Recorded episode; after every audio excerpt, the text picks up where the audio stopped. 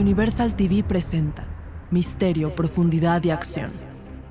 El agente especializado marino, la detective Urriaga y el comandante Martínez son el nuevo equipo legendario que te acompañará a través de tus oídos, no importa en dónde estés. Cuando la experiencia y la pasión se unen, nada puede evitar que se haga justicia.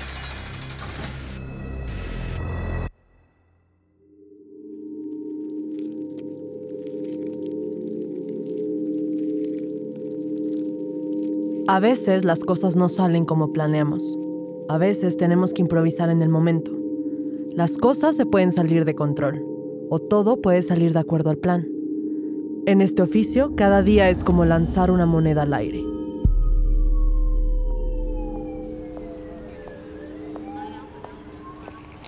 El delicioso aroma del café por las mañanas va también con el sonido de las sirenas. Hoy es un día nuevo para resolver las injusticias y crímenes. Buenos días, Uriaga. Buenos días, Martínez. Acompáñame. ¿Y Marino? No va a poder acompañarnos esta mañana en la investigación. Se unirá más tarde. ¿Podría saber la razón? Está camino a su casa con la persona que reportó el crimen. Es un chico muy joven que está trabajando turnos extra para poder ahorrar algo de dinero. ¿Cómo te sentirías a los 17 siendo testigo de un asesinato a sangre fría? Está bien. Para responder a tu pregunta, no sé. Seguramente intrigada, asustada y definitivamente quisiera que se hiciera justicia. Pues el chico no. Solo pudo darnos unos cuantos detalles con claridad. Todo lo demás que salió de su boca fue una incoherencia. ¿Cuál fue la situación aquí entonces? El chico trajo la pizza y vio a su cliente ser asesinado en la cocina, golpeado con un bat en la cabeza. Qué brutalidad. ¿Dijo la hora? Sí, a altas horas de la madrugada, 3 de la mañana. Es el gancho de esta pizzería. No hay muchos negocios que trabajen a esa hora. Tal vez podamos hacerle más preguntas al chico una vez que se calme. Efectivamente, Marino está en eso. ¿Alguna otra idea o conjetura? Pues es muy poca información. Pero del método puedo pensar que fue pasional. ¿O faltan cosas en la casa? No, no falta nada. Entonces puede ser pasional. Tendríamos que investigar si tiene enemigos. ¿Qué más puedes leer de la escena? Empiezo a caminar por la escena del crimen sin alterarla en el camino. Pareciera que a la cocina le pasó un huracán encima. ¿Cómo fue que el chico presenció el asesinato? Por como nos cuenta el hecho, lo debe haber visto desde esa puerta de vidrio. Nos acercamos a la puerta de vidrio y podemos ver la huella del chico impresa en la puerta.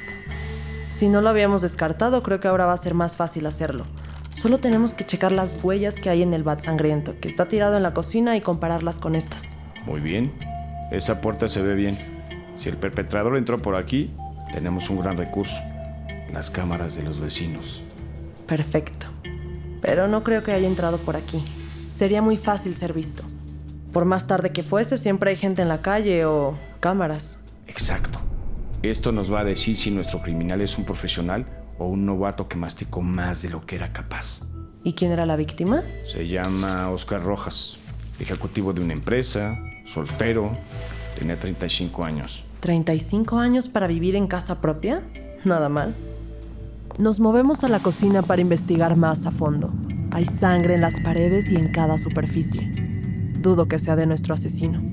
Tomo un desvío hacia otro espacio de la casa. Es el estudio. Este lugar se ve usado. Te pierdo en el camino. Lo siento, me dio curiosidad. No te disculpes. Ser curioso e investigar es parte de tu trabajo. Después de ti. Gracias, Martínez. Paso al estudio siguiendo a Martínez, investigando el escritorio. Podemos observar papeles desordenados por todas partes. Algunos subrayados, otros tachados, otros circulados. Además, un cuchillo abre cartas suelto, sin su funda, encima de estos archivos. Este cuchillo podría ser un gran arma para el crimen. Lo sería hasta que lo encontráramos. ¿Qué tiradero tiene? Papeles, identificaciones y todo. Debió ser el lugar favorito de Rojas. Martínez le hace una señal al equipo forense para que se acerquen. Por favor, tomen fotos de toda la oficina y del escritorio. Me parece bastante peculiar. Uriaga, vamos a la cocina. Claro, vamos.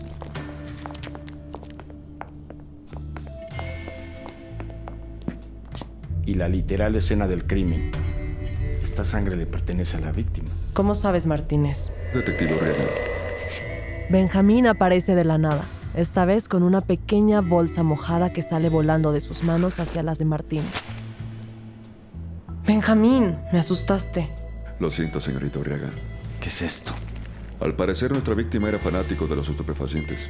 Esa pequeña bolsita hermética está llena de drogas. ¿Dónde la encontraron? ¿Qué parte de la casa? Estaba a la entrada, en el piso, cerca de los buzones de correspondencia. Vaya que recibió su paquetería. Correcto. Solo que en lugar de recibir compras en línea, solo recibió drogas. Tiene sentido. Es la manera favorita de los proveedores de entregar su producto. Menos ojos en ellos y más discreción. Ahora ven, Urriaga. Benjamín me contó lo que pudo deducir de la escena. Les comento lo que pasó según mis deducciones, pero rápido que tengo que dar una clase. Vale, gracias Benjamín. Ahora cuéntanos qué es lo que ves. La víctima estaba acostada con la cabeza en dirección de la entrada principal. ¿Y ven esta mancha en forma de spray en la pared? Sí. ¿Qué nos dice? Pues no nos diría mucho si no tuviéramos esta otra mancha de sangre en el bate. Benjamín nos muestra una mancha de sangre seca en el bate de madera, justo arriba del mango. La madera absorbió el líquido y dejó un color opaco, casi barnizado del artefacto para béisbol. La única manera de que hubiera una mancha así aquí, con tanta concentración en el centro y se vaya disolviendo hacia los exteriores, es si lo hubieran golpeado de lleno con el bat en estado horizontal. Por lo que pudo haber sido un forcejeo por el bat. Eso significa que no fue intencional. ¿Por qué lo dices? Pues... Esta mancha de la pared hubiera llegado menos cargada si la víctima no se encontrara lastimada y sangrando previo al golpe con dirección a la pared. Benjamín detiene mi tren de pensamiento y continúa dando conjeturas sobre el caso. Como pueden ver, las otras manchas de sangre están en la parte de arriba del bat, al igual que algunas que suben hasta el techo. Las manchas que están en la parte superior del bat hablan de golpes repetitivos que fueron con el bat bien agarrado. Y las manchas del techo. No me digas que la víctima expulsó toda la sangre desde ahí tirando arriba hacia abajo. Exacto. Eso es imposible. La única manera para que hayan llegado al techo de esa manera como pequeños brochazos es porque el bat fue levantado con gran fuerza, llevando la sangre en el bat hacia el techo. Viendo los patrones, fueron tres golpes, ya que la sangre no sigue la misma dirección. ¿La víctima no logró conectar algún golpe? Es imposible saberlo con exactitud. Si lo hizo en alguna parte del cuerpo no podríamos saber a menos de que tuviéramos la víctima enfrente de nosotros.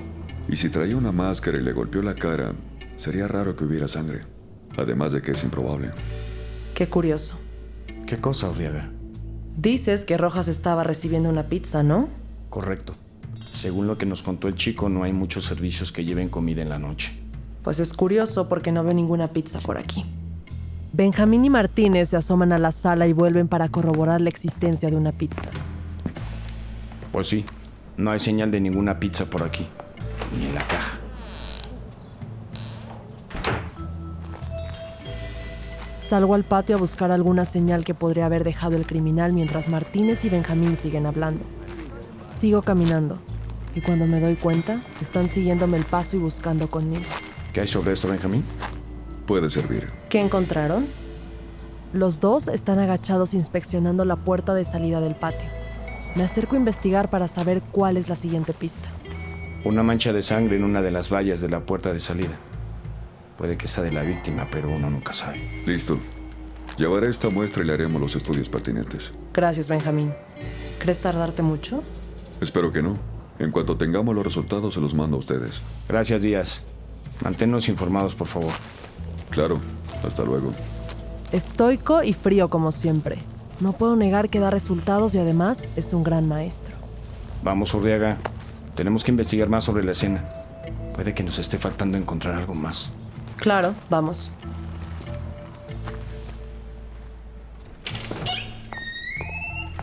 Buenos días, Urriaga. Buenos días, Marino. ¿Cuál es la situación con el repartidor? Pues no vio nada. Estaba en la entrada de la puerta y vio al asesino. Dudo que el asesino lo hubiera visto a él. Era un cabo suelto que no dejaría ir. Vaya. Por lo que escuché, es solo un niño. Sí, está muy nervioso y ansioso. Resolvamos esto lo antes posible. Vale, Ariel revisará las cámaras de la zona. Por cierto, ¿no mencionó nada sobre la pizza? ¿No por? No había una pizza en la escena del crimen. En los reportes mencionaban que Rico no tenía ninguna pizza cuando llegaron los operativos. Ariel, ¿puedes...? ¿Llamar al restaurante para verificar? Claro. Ariel se aleja para hacer la llamada, mientras Marino y yo nos ponemos al tanto de la situación. ¿Cómo está la situación de cámaras en el vecindario? Ariel se está encargando de eso en este momento. Por lo que sabemos hay unas cuantas. Espero que Ariel encuentre algo en ellas y podamos rastrear el camino del señor Rojas. ¿Y me comentaron que encontraron drogas? Correcto. Sospecho que haya sido rico. La falta de pizza no suena bien. En eso tienes razón. Si el restaurante nos dice que no llevaba ninguna pizza, esto se va a ver muy mal para el chico. ¿Lo haría a esa edad? Cuando lo fui a dejar a su casa, vi que su familia era de escasos recursos. Puede que solo esté intentando ayudar, pero no es la manera. Malditos cárteles, solo arruinando vidas. Listo. Más rápido de lo que pensaba. Vaya que sí es servicio express. ¿Qué te dijeron? Pues tal parece el chico sí salió a hacer esa entrega junto a otras dos que le quedaban de regreso. Pero pues no regresó. Tenemos que investigar eso con el chico. Sí, mientras síganme. Vamos a ver las cámaras. Ya están listas. Perfecto, ya estoy con ustedes. Solo denme un segundo.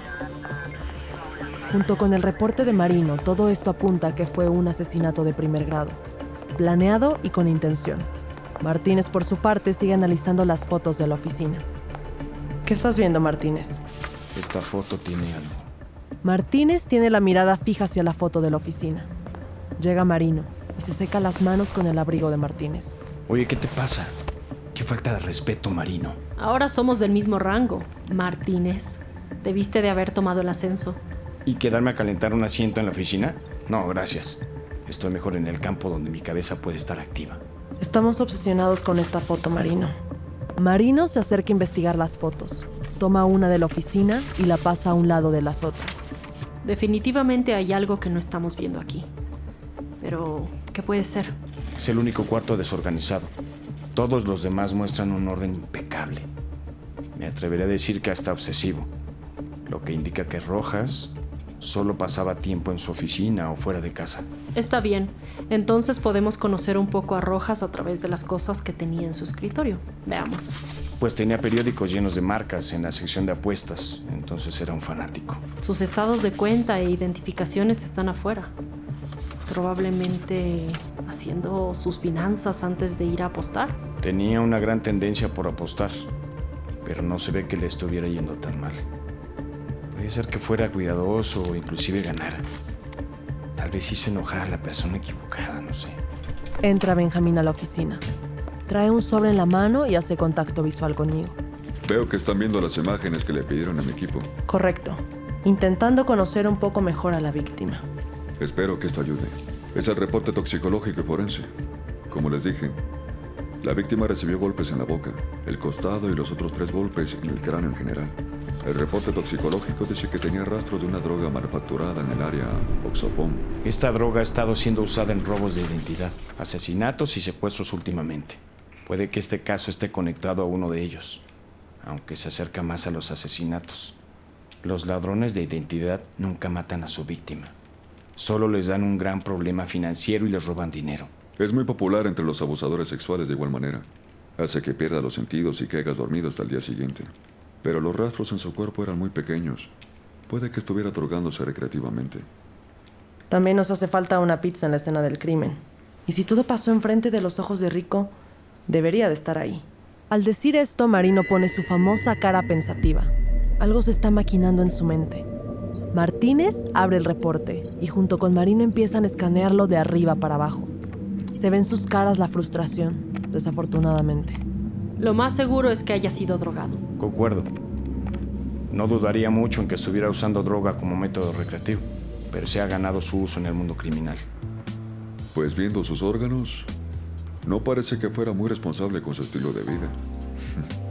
Clásico de un hombre soltero. Perfecto. Gracias, Benjamín. En cuanto tengas esos datos, por favor, comunícate conmigo. Benjamín y Ariel cruzan caminos en la puerta de la entrada. Hola equipo. Les traigo buenas noticias sobre las cámaras de la zona.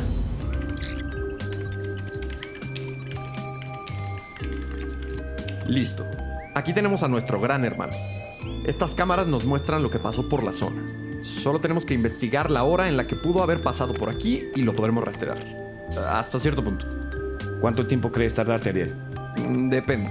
Entre más exacta sea la hora por la que pasó en una cámara, más rápido lo encontraremos. El chico dijo que llevó la pizza a las 3 de la mañana. Perfecto. Pondré el rango entre 2 y 3 AM y a partir de ahí buscamos. Ariel comienza a hacer magia con la computadora, buscando a Rojas. Ahí está.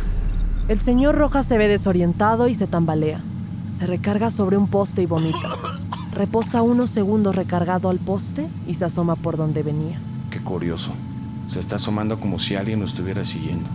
Esta otra cámara muestra la dirección hacia donde el sujeto está volteando. Ariel rebobina el video para volver a ver la escena. Aquí está Rojas, caminando hacia el poste. Ahí. Lo veo. Aparece una figura oscura en cuadro que se esconde por las sombras. Va pasando por un carro y activa la alarma por accidente, lo que lo hace brincar y correr a la sombra de un árbol para evitar ser visto. Con que nuestro criminal, una alarma, aunque se calmó rápido, fue suficiente para llamar la atención de Rojas. En la cámara vemos a Rojas mientras pasan unos segundos y sigue con su camino, mientras que la sombra espera unos minutos escondido detrás del árbol y desaparece tomando otra ruta. Tenemos el código 199 a la vista. Puede que se haya sentido expuesto con la alarma del carro y decidió tomar otra ruta para seguir a Rojas. Es lo más seguro. En vez de abortar la misión, decidió seguir adelante. Además de que sabía de la existencia de cámaras más adelante. Por eso decidió tomar otra ruta. Suena el teléfono de Marino y se aleja de la computadora por un momento, mientras nos quedamos investigando los contenidos de la cinta. Ariel, ¿puedes rastrear a Rojas y de dónde vino? Claro, dame un momento. Tengo que correr. Manténgame al tanto. Enseguida, detective. Marino sale corriendo de la comisaría. Se sube a su auto. Vamos, Urdiaga. Tenemos que ir a un lugar. Detrás de ti, Martínez.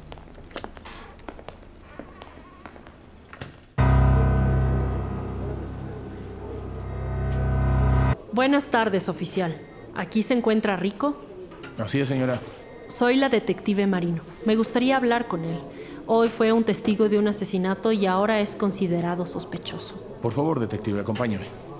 El oficial le hace una señal a su compañero para que se quede a cargo del lugar mientras acompaña a Marino. Detuvimos al chico con una considerable suma de oxofón. ¿Les dijo algo? Solo quería hablar con usted. Marino entra a la sala donde tienen a Rico en custodia.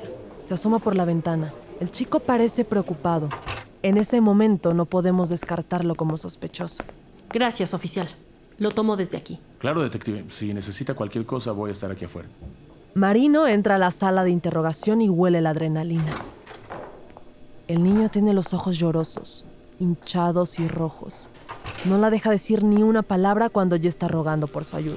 Detective Marino, ayúdeme, por favor. Rico, se acabaron los juegos. La única manera en la que te puedo ayudar es si me dices la verdad. ¿Por qué tenías Oxofom contigo y dónde está la pizza que se supone que fuiste a entregar a la casa de la víctima? Escucha, creo que esperas que te saque de este problema así como así, pero no funciona de ese modo. Necesito que me ayudes para que yo pueda ayudarte. Y se me está terminando la paciencia. ¿Tú eres el que dejó las drogas en la casa de Rojas? Tengo que ayudar a mi familia, detective. Es la única manera de sacarnos adelante. Claro que no, existen muchas maneras, sobre todo legales para hacerlo, pero decidiste ir por la fácil. Dime, Rico, ¿qué quieres hacer de tu vida? Quiero ser piloto de aviones. Pues los pilotos necesitan a su copiloto para manejar un avión. Es un trabajo en equipo. No se puede hacer solo. Así que ayúdame para que aterricemos este asunto y salgamos de esto. Está bien, detective. Perfecto. Ahora desde el inicio.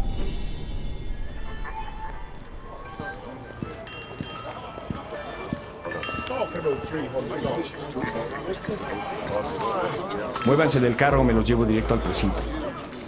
Todos se mueven y se quitan de inmediato. Qué bueno que Martínez volvió. ¿Qué pasó? ¿Por qué no les enseñaste tu placa? Me congelé en el momento. Pues no te congeles tan seguido. En esta línea de trabajo eso puede significar tu vida. ¿Encontramos lo que queríamos? Sí, vamos de vuelta. ¿Se ha comunicado contigo Ariel o Marino? Sí, ambas. Bien, cuéntame, ¿qué te dijo Ariel? Es más fácil si te enseño. Bien. Este es el mapa de la zona. Ok. Ariel logró rastrear a Rojas hasta este lugar. Y lo mejor es que se ve a nuestro criminal saliendo pocos minutos detrás de él. Le muestro el lugar a Martínez en el GPS. No parece sorprendido para nada. Parece que sabe algo. Lo complicado va a ser qué puerta tocar o tirar. No, aquí tengo la dirección. Es la del medio. Me muestra un papel con tres direcciones escritas, cada una más lejana que la otra. Creo que ya entiendo qué es lo que sucedió. Tenemos un informante. Solo una persona podría saber las direcciones de los tres bares ilegales que probablemente hay en estas direcciones. Perfecto. Ya sabemos a dónde dirigirnos. ¿Y qué sabes sobre la situación de Marino? Entonces déjame ver si entendí bien. Este bar te suministra las drogas y tú las vendes a la gente que las pida y ocupas el servicio de pizza para repartirlas. Correcto. Entre otras drogas. ¿Y tú conociste al señor Rojas en ese bar? Le comentaste del servicio de comida y drogas y por eso llevabas comida para él. Así es. Ok, entiendo. Ahora dime con sinceridad. ¿Estabas llevando comida ese día? Sí, pero no la pude entregar porque vi lo que pasó. ¿Y dónde está la comida? Cuando hice la llamada, me di cuenta que no podía dejar la bicicleta con las drogas en la calle. La escondí en un arbusto cercano. ¿Y tus jefes saben? No. Nos ofrecieron a todos el trato, pero prometimos no tomarlo. Entonces lo haces a sus espaldas. Sí. Ok, entiendo. Pero ¿te das cuenta de la gravedad de la situación? Esto es distribución y posesión. Detective, todo lo que he hecho lo he hecho por mi familia. Veo cómo mi madre llega cansada de trabajar y eso solo terminó de romperme el corazón, así que tomé cartas en el asunto. ¿Así que la bolsa de drogas que se encontró en el patio era tuya? Sí, era mía y lo que me quitaron hoy era parte de lo que me quedaba por vender. Tenía que recuperar lo que dejé en la bicicleta. Voy a quedar mal con mi proveedor y puede ser que no sobreviva los siguientes días. Ni yo, ni mi hermana, ni mi madre. ¿Ves por qué es malo hacer este tipo de negocios? Este bar, ¿cómo se llama? Es un bar sin nombre, escondido. ¿Por qué? Es un bar clandestino donde se hacen apuestas ilegales. Por eso está oculto. Pero igual la gente tiene una mayor facilidad a quedar expuesta ante estafas. Los de la barra y la cocina trabajan juntos con unos tipos de ahí a los que nadie se acerca. Si haces una pregunta sobre ellos, te golpean y te vetan del bar. ¿Tú estabas en el bar el día que Rojas estuvo ahí? No, ese día estaba trabajando en las pizzas, haciendo mis envíos normales y entregando las drogas a los clientes. Solo la paso por la correspondencia y me voy. Vale, necesito hacer una llamada y reunirme con mi equipo. Intentaremos hacer lo posible por ayudarte. Gracias por tu cooperación.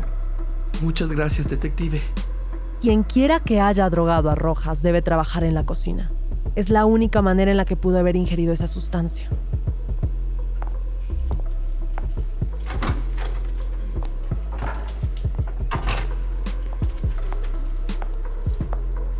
¿Ya localizaron la bicicleta? Ya. Fue encontrada en unos arbustos donde se había detenido Rojas, pero era un punto ciego que la cámara no pudo captar. Perfecto. Tenemos más pruebas para atrapar a estos criminales. Nuestros principales sospechosos, la banda que trabaja en el bar de apuestas, son los más probables de haber drogado a Rojas. La razón aún no es clara. Rojas podría haber molestado a la persona incorrecta mientras apostaban. Dudo que haya sido un asesinato de primer grado por una riña del bar. Sería atraer demasiada atención a un bar que se supone que tiene que mantenerse en el anonimato. Lo más seguro es que fuera un asesinato premeditado. No habría tantas pruebas. Se ve que quien fuera que lo hizo era un profesional. Concuerda con los ladrones de identidades. Está en la zona donde se han registrado algunos de los robos. Y explicaría el porqué de todas las identificaciones afuera en el escritorio. ¿Por qué razón tendrías todas tus identificaciones fuera si no las vas a ocupar de inmediato? Y lo matarían porque el ladrón pensó haberlo noqueado con las drogas. Pero como vomitó la mayoría, se depuró y estaba despierto. Los descubrió y se tuvo que defender. Sin embargo, Rojas estaba muy desorientado por las drogas que surtieron efecto. Y el ladrón no quería dejar testigos, porque se supone que las personas a las que les roban sus identidades, esos ladrones, no se dan cuenta hasta que reciben las llamadas de sus seguros y bancos por irregularidades en su cuenta. El plan formulado es que Rico nos ayude a capturar a su proveedor. Esperen, ¿cuál es el plan? ¿Arriesgar la vida del niño? No, Rico no ha tenido contacto con su proveedor desde el día del asesinato. Lo más seguro es que se quieran deshacer de él. Por ahora piensan que está escondido. Su mamá dijo que se había escapado de la casa. Cuando nosotros nos contactamos con ella le pedimos que no dejara de decir eso. Me parecen impresionantes los recursos que tiene un adolescente de 17 años. Debe de mantenerse alejado de esa vida. Rico se va a tener que juntar con su proveedor. Esperamos que haya poca resistencia. Después de todo, piensan que solo va a haber un niño espantado. Pero mientras más manos podamos separar del bar para la redada, mejor. Nos pondremos en movimiento mañana temprano. Informaremos a los oficiales del plan. Pero todos ya están notificados que es día de redadas. Ya Martínez, haremos nuestro movimiento contra el proveedor en el muelle industrial de la ciudad. Piensan que Rico está escondido ahí. Son tres bares de apuestas. Tenemos que hacer un movimiento simultáneo para maximizar resultados. Si atacamos lugar por lugar, les permitiremos deshacerse de las pruebas antes de que lleguemos a las zonas. Urriaga, ¿cómo te sientes para liderar un equipo? Urriaga, necesitamos tu respuesta. Si te sientes capaz y lista, te harás cargo de un equipo. Pero si tienes dudas y no sabes, se lo asignaremos a otro detective. Solo necesitamos saber ya. Estoy lista, detective Marino. Puedo hacerlo. Perfecto. Así quedarán los escuadrones. Marino liderará el escuadrón C y D. ¿Escuadrón D? ¿Un cuarto objetivo? Pensé que solo eran tres. ¿D? ¿Martínez? Sí, estará a cargo del escuadrón que arrestará al proveedor y uno de los bares. Es el más pequeño para que pueda tener la mente en los dos objetivos. Urriaga, tú te encargas del bar de nuestra víctima. Ese es el bar B y yo me encargaré del bar A. El momento más importante de mi carrera hasta ahora ha llegado. No puedo defraudar. Los oficiales tienen su vista en mí. Están esperando mis señales y se escucha la interferencia de la radio. ¿Todos en sus posiciones? En posición. En posición. Luz verde, luz verde en las unidades. Les señalo al escuadrón que me sigan de cerca y atentos. Avanzamos por el callejón hasta la entrada. Llegamos a una puerta de metal. Se ve bastante sospechosa. Tiene una ventanilla arriba con una rejilla y un balazo en ella, lo que me indica que estamos en el lugar correcto. Llegan los chicos de derribo. Les doy la señal y tiran la puerta de golpe. ¡Adelante, adelante! Los oficiales caminan y marchan uno tras otro. Inundan el salón con velocidad y fuerza. Uno que otro de los guardaespaldas saca su arma y dispara, pero los policías están tan bien entrenados que esquivan las balas. Intentan escapar, pero no lo logran. Todo en orden, Marino. ¿Martínez? Estamos lidiando con resistencia. Termine lo más rápido que se pueda e intenten converger en mi posición. Esto no suena bien. Tenemos que terminar rápido o algo podría pasarle a Martínez. Silbo lo más alto que puedo y llamo la atención de los oficiales. Vamos a terminar con esto rápido, señores. Los oficiales se ponen en marcha y toman a los guardias. Avanzamos en el complejo hasta llegar a la sala reforzada. ¿Quién estaba aquí? Un oficial me acerca al guardia de una puerta muy pesada. Tomo su gafete y lo paso por el escante. Se abre la puerta y dos chicas intentan deshacerse de infinidad de papeles con una trituradora industrial. Afortunadamente, son pocos los que han destruido. Oficial caído. Martínez,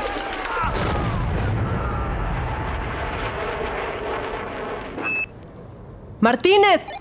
La comunicación se corta y pierdo a Martínez. No puedo perder el foco. Señalo a los dos oficiales para que arresten a las chicas. Urriaga, necesito que vayas a ver a Martínez. Ya terminé aquí. Voy a terminar de supervisar la zona D, que está relativamente cerca. En cuanto termine, nos reagrupamos donde Martínez. Enterada. Aseguren a los detenidos en el salón principal y confisquen los papeles. Los oficiales se ponen a trabajar con velocidad y tienen todo listo dentro de unos minutos. La gente que tenía que ser detenida está siendo procesada por los policías. ¿Quién puede encargarse de que todos los prisioneros sean enviados a la estación y que los papeles lleguen completos para el análisis? Yo, detective. Yo me encargo. Salgo de inmediato a la ubicación de Martínez. Prendo la sirena y piso el acelerador a fondo. El objetivo está en la mira. Un chico castaño y de buen vestir, muy arreglado. Tiene un distintivo mechón blanco en su cabello.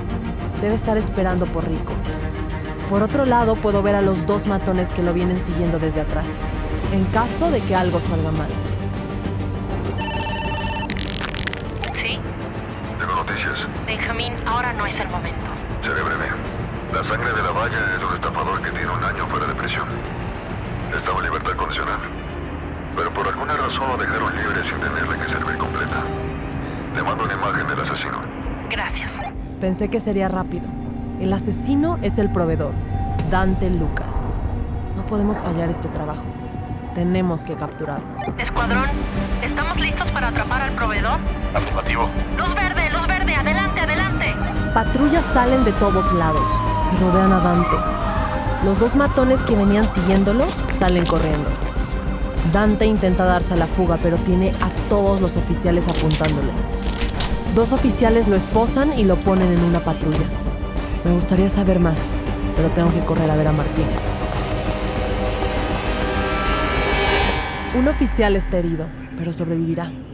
Afortunadamente atacamos correctamente. No estaban preparados para un conflicto largo. Tuvieron que desistir la pelea. Ahora lo que realmente me interesa, la sala de archivos. Nuestro asalto fue duro y rápido para que nadie se acercara a ello. Oficiales, por favor, tomen todos esos archivos y llévenlos a la estación. El oficial asiente con la cabeza y comienza a trabajar. Salgo del edificio. El olor a plomo me está volviendo loca. Martínez, ¿estás bien? Sí, niña, todo bien. Un poco complicado, pero afortunadamente se resolvió antes de que llegara. Me alegro. Le voy a llamar a Marino para avisarle. Ella está hasta el otro lado de la ciudad y creo que acaba de terminar su arresto. El código 199 ha sido un éxito. Este caso fue bastante caótico, algo inesperado, pero según Martínez hay mucho más detrás de esta organización. Es un grupo que ha estado investigando por mucho tiempo. Parece que han estado metiendo la pata últimamente y les está costando el negocio. Vaya caso, ¿no crees, Urriaga? Definitivamente. Algo súper inesperado. ¿Qué pasó con Dante? Fue encontrado culpable por el asesinato de Rojas. Rico testificó que él era su proveedor de drogas, que lo había amenazado con matar a su familia si no cumplía. Y tal parece que ese día Dante pensó que Rico lo había reconocido. ¿Y qué va a pasar con Rico? Como nos ayudó a atrapar al verdadero peligro, logré convencer a la juez de que las intenciones del niño eran buenas. Salieron de la corte un oficial y Dante esposado. Veo a Martínez y a Marino. Ambos están compartiendo una mirada desafiante. Hay algo más en el fondo. Ahora que conozco a mi equipo, sé que esto no ha terminado para Martínez. Dante fue sentenciado a cadena perpetua y Rico fue sentenciado a dos años de prisión juvenil. Logró llegar a un acuerdo por cooperar con el sistema judicial a resolver el caso, haciendo cuatro años de servicio comunitario en centros de reinserción social. Cuando queremos hacer cosas por la gente, pero los métodos cuestionan y rompen nuestros valores, tenemos que tomar un paso atrás. Mientras haya familias que defender y crímenes por resolver, aquí estaremos para defender la justicia y la verdad, a través del código 199.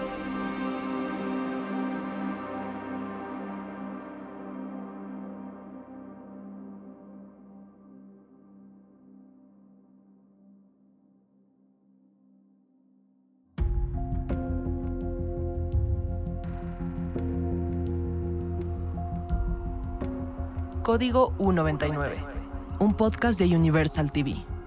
Una ficción sonora con nuevos personajes y un nuevo universo que te acompañará a conocer el por qué las víctimas de la delincuencia y el crimen tienen el lugar que se merecen. Puedes encontrar más contenido en redes sociales arroba Universal TV LA. Busca Universal TV en tu sistema de cable.